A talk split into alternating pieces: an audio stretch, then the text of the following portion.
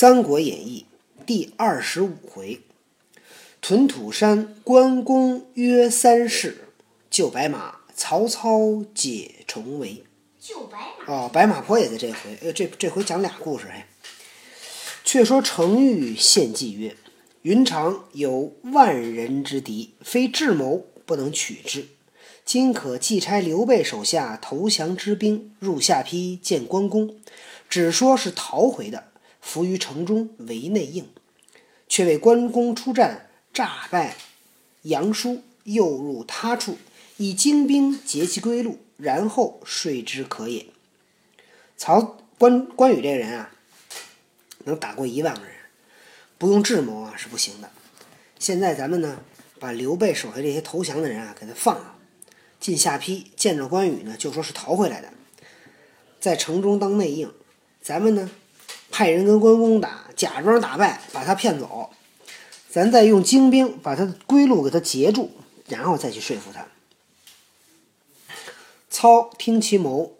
即令徐州降兵数十，径投下邳来降关公。关公以为救兵留而不疑，留下了，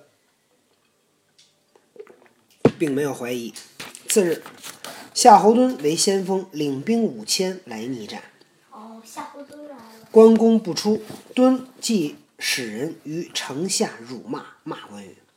关公大怒，引三千人马出城，与夏侯惇交战。约战十余合，惇驳回马走。关公赶来，惇且战且走。关公约赶二十里，恐下邳有失，提兵便回。骗出去二十里地，关羽想不对呀、这我走了下邳怎么办？赶紧回去，提兵便回。只听得一声炮响，到。左有徐晃，右有许褚，两队军截住去路。关公夺路而走，两边伏兵排下硬弩百张，箭如飞蝗，嗖嗖嗖嗖嗖嗖嗖嗖嗖嗖嗖嗖嗖嗖。关公不得过，勒兵再回。徐晃、许褚接接住交战。关公奋力杀退二人，引军欲回下邳。夏侯惇又截住厮杀，公公战至日晚。无路可归，只得到一座土山，引兵屯于山头，权且少歇。曹兵团团将土山围住。关公于山下遥望下邳城中火光冲天，却是那诈降兵兵卒偷开城门。曹操自提大军杀入城中，只叫举火以获关公之心。曹操进了下邳城，说：“给我放火，就是迷惑关羽。他没有真的是烧那个城。”关公见下邳火起，心中惊惶，连夜几番冲下山来，皆被乱箭射回。为什么他担心啊？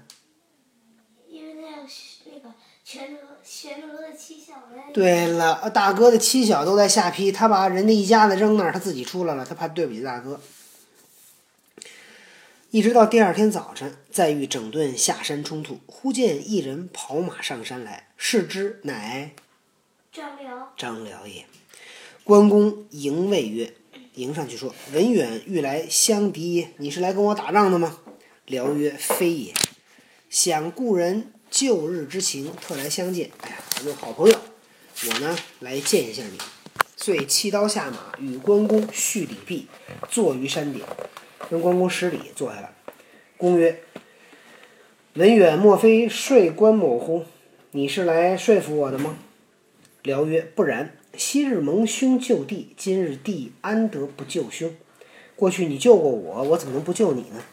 公曰：“然则然则文远将欲助我乎？你是来帮忙的吗？”辽曰：“亦非也，也不是。”公曰：“既不助我，来此何干？”辽曰：“玄德不知存亡，翼德未知生死。昨日曹公已破下邳，军民尽无伤害。差人护卫玄德家眷，不许惊扰。如此相待，弟特来报兄。玄德呀，不知死活；张飞也是不知死活。昨天呢，曹公已经把下邳城给破了，没有伤害里边的军民。然后呢，曹操呢还派人把刘备的家小啊都保护起来，不许别人伤害他。我呢，赶紧来告诉你一声。关公怒曰：“此言特睡我也。吾今虽处绝地，视死如归。汝当速去，我即下山迎战。”关公生气啊！你这这不就是来那个睡降我吗？啊！我现在身处绝地，就这个是死地，我也不会投降，我就死了，我也不投降。你赶紧下山啊！我马上下山跟你们打。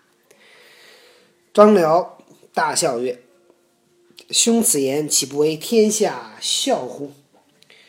说哥哥呀，你这么讲话，你不怕天下人笑话你吗？公曰：“吾仗忠义而死，安得为天下笑？我这人为了忠义而死，天下人怎么会笑话我呢？”辽曰：“兄今既死，其罪有三。你今儿死了，你有三个罪。”公曰：“汝且说我哪三罪？”辽曰：“当初刘使君与兄结义之时，视同生死。今使君方败，而兄既战死。倘使君复出，欲求兄相助而不可复得，岂不负当年之盟誓乎？此一罪一也。”刘使君以家眷托付兄，兄今战死，二夫人无所依赖，复却使君依托之罪，其罪二也。兄武艺超群，精通经，兼通经世经史，不思共使君匡扶汉室，徒欲赴汤蹈火，以成匹夫之勇，安得为义？其罪三也。兄有此三罪，弟不得不告。听听张辽怎么说的啊？张辽说：“说当初刘备跟你呀结义的时候，你们是情同生死。现在刘备刚打了败仗，你就要在这儿战死。明儿刘备要是找出来了，只要想找你帮忙，那找不着你，你死了，那你不辜负了当年你们的誓约吗？这是你的第一个罪。刘备把这一家子托付给你，今儿你在这儿战死，那两个夫人没有依靠，你辜负了刘备的依托之之情。”这是你的第二个罪，你武艺超群，又懂经经书，又懂历史，你不想着跟刘备去匡扶汉室，你在这儿赴汤蹈火，成匹夫之勇，你这是义吗？你这是第三个罪，你有这三个罪，弟弟我呀，我不能不告诉你。功臣吟曰：“汝说我有三罪，欲我如何？那你说我有三个罪，你建议我怎么办呢？”辽曰。今四面皆曹公之兵，兄若不降，则必死；徒死无益，不若窃降曹公。却打听刘使君音信，如知何处，即往投之。一者可以保二夫人，二者不背桃园之约，三者可留有用之身。有此三变，兄宜降之。张辽说：“说现在这四面啊，都是曹操的人，你要是不投降，肯定得死。你在这儿死了，没有什么好处，不如你呀。”先暂时投降曹操，然后呢，你打听刘备的音信，找着了赶紧走。这样一，你可以保住两位夫人；二，你又没有背负桃园之约；三，你的人还在。有这三件好事儿，你得好好想想。公曰：“兄言三辩，吾有三约。若丞相能从，我即当卸甲；如其不允，吾宁受三罪而死。”说你说有这么三个好处，我呢有三个约定。丞相要是同意，我现在就投降；丞相要不同意，我宁愿受罪而死。刘曰：“丞相宽宏大量，何所不容？愿闻三事。”说丞相这个人很宽宏大量，什么都能放得下。就听听你这，你说是哪三件事？公曰：“一者，吾与皇叔涉世，共扶汉室，吾今只降汉帝。”不降曹操。二者，二嫂处请给皇叔俸禄养善，一应上下人等皆不许到门。三者，但知刘皇叔去向，不管千里万里，便当辞去。三者缺一，断不肯降。望文远急急回报。关羽说：“一，我跟皇叔呢有过誓言，我们是要匡扶汉室，我只降汉帝，不降曹操。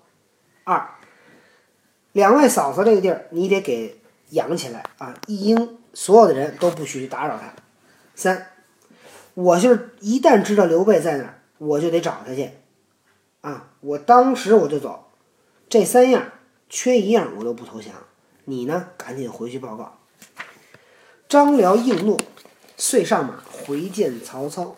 先说降汉不降曹之事，操笑曰：“吾为汉相，汉即无也，此可从之。”说：“我就是汉朝的丞相，汉朝的事儿就是我的事儿，这事儿没问题。”辽又言：“二夫人欲请皇叔凤己，并上下人等不许到门。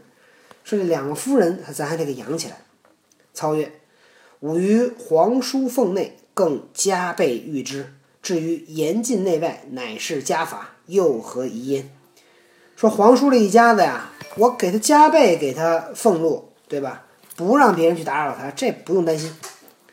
辽又曰：“但知玄德信息虽远必往。”操摇手曰：“然则吾养云长何用？此事却难从。”曹操一听这条，摇了摇头：“这我养着他干嘛用啊？这这事儿我可不能答应。”辽曰：“岂不闻欲让众人国事之论乎？刘玄德待云长不过恩厚耳，丞相更施厚恩以结其心，何由云长之不服也？”说刘备对待关羽啊，就是非常的好，你对他更好，那云长还能不跟你吗？